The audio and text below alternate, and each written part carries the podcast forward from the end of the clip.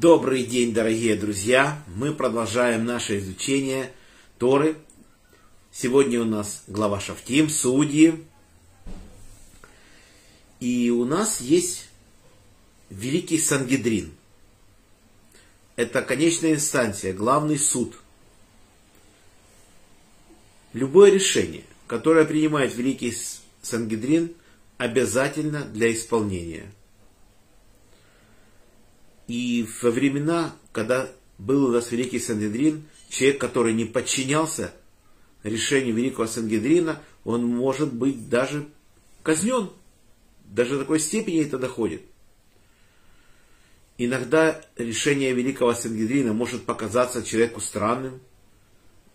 Если, допустим, Великий Сангедрин разрешил какой-то продукт к употреблению в пищу, а человек знает, что этот продукт не кошерен, он обязан подчиниться, потому что так постановило Великое Собрание, Собрание мудрецов. И у нас есть очень сильный пример.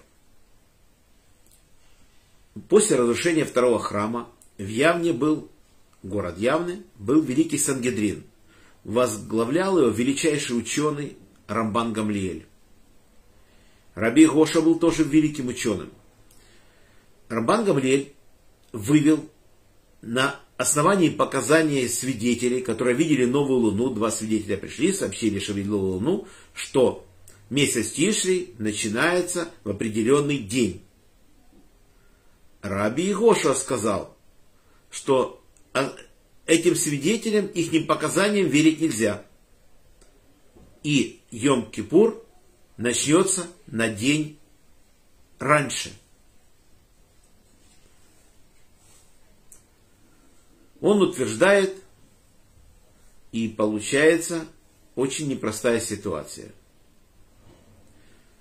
Тогда Раби Гамлиэль Рабан Гамлиэль, благословенной памяти, он направил письмо Раби Егошеву, что в тот день, который он считает Йом-Кипуром, он обязан к нему прийти с котомкой, с деньгами и предстать перед ним, перед Рабаном Гамриэлем. Раби Гоша очень расстроился. Как можно, если он считает, что это Йом-Кипур, как можно в него прийти взять с собой деньги, которые не, даже прикасаться к ним нельзя в Йом-Кипур, и взять вещи, котом какую-то, прийти. И он был очень опечален этим. Раби Акива ему говорит, ты наоборот заслужишь огромное благословение, потому что ты подчинися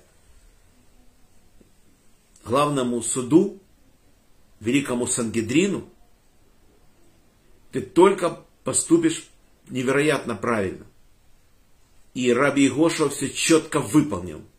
Он подчинился требованиям великого Сенгедрина и пришел Рамбану Гамлиэлю в тот день, который он считал по своим расчетам, что это Йом-Кипур. Рамбан Гамлиэль его поцеловал в голову и сказал, ты великий знаток Торы, и ты великий ученик. Ты велик, потому что ты действительно мудрец Торы величайший, а ученик, потому что ты подчинился. И это было очень важно, чтобы люди видели, что все мудрецы заодно, что нет разногласий в Великом Санедрине с другими мудрецами. То есть вот так это работает. И действительно человек может думать, что он прав, опираясь на свои знания, на изучение Торы. Вот, допустим, как мы видим в Торе пример. Мирьям разговаривает со своим братом Агароном, и они поговорили по поводу кушитки, которую взял Маше, ибо жену кушитку взял он себе. И Мирьям была уверена в своей правоте – что Маше не имел права взять себе дополнительную жену кушитку, или как наши мудрецы пишут, что это та же Цепора его жена, только она ее увидела и сказала, Цепора, какая ты красивая, а Цепора сказала, ну и что? И она поняла, что Маше не спит с женой, не исполняет свой супружеский долг. Мирьям поговорила об этом с главным раввином страны. В принципе, с раввином мы имеем право со своим раввином разговаривать. Тем более он это брат родной, и Маше их и брат, как бы в семье. Но Всевышний сказал, чтобы они все вместе собрались, одновременно все вместе, Маше, Агарон и Мирьям, собрались у шатра откровения. Все трое пришли, и вот Всевышний говорит, вы тоже пророки, но я вам являюсь во сне или в видении, но не так, как с рабом моим Маше, во всем моем доме доверенный он, и с ними разговариваю лицом к лицу. Как вы можете против, говорить против раба моего Маше? Маше был самым скромнейшим из людей. И Маше там молится Всевышнему, Агарон обращается к нему, чтобы он исцелил Мирьям, чтобы Всевышний исцелил, чтобы Маше вымолил прощение, что Мирьям вся покрыта проказой. Маше взмолился, Всевышний говорит, если бы отец влюнул ей в лицо, не скрывалась бы она в стыде своем семь дней. Пусть семь дней подождет не стана. Действительно, видит Всевышний сразу исцелил, и тем более мы читаем с вами в книге Вайкра, что если проказа покрыла все тело человека с головы до ног, сколько могут видеть глазокоины, то он вообще чистый. Он исцелен, все. Вот такая была Мирьям. То есть это как бы последняя стадия у нее была, она уже чиста считается вот так. То есть это как ветрянка. Пока эти пятна, ты пришли, то человек считается больной, а только они вылезли, она исцелилась. Вот здесь наподобие было. Но что в этом есть? Что могла видеть Мирьям? Мирьям казалось, что это так, что Маше не спит с женой, вот ей так казалось, и она уверена была в своей правоте. Аарон тоже как бы ей, ее выслушал, за это тоже был поражен проказой, но Всевышний сразу эту проказу убрал. Но что касается всего, они всю картину видеть не могли. А написано, когда мы получали Тору, Всевышний сказал нам, будьте готовы, готовы к третьему дню, не приближайтесь к женщине. Потому что я вам явится Всевышний на горе Синай. И мы это выполнили.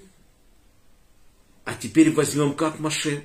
Маше все время, все эти годы, он разговаривает со Всевышним, узнает у него Тору, спрашивает вопросы по поводу того, как вести себя, как выполнять законы и так дальше.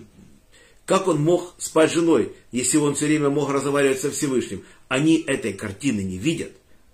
Мирьям с Агароном. Они видят только то, что им кажется. Поэтому на своих умозаключениях мы не можем строить никакие теории. Вот есть Тора, как написано, это работает с помощью мудрецов, которые у нас есть. Написано, идите к судье, к раввину, коину, который будет в ваши дни, и с ним решайте. Даже если они не такие знатоки Торы, какими были мудрецы прошлых поколений, все равно они выясняют на сегодняшний день, как Тору применить с электроникой, с электричеством, с такими вещами, которые не описаны у нас в тексте Торы, и мы тогда знаем, как поступать. И как нам говорят наши мудрецы, мы так и поступаем на сегодняшний день, и мы обязаны подчиниться. Вот так.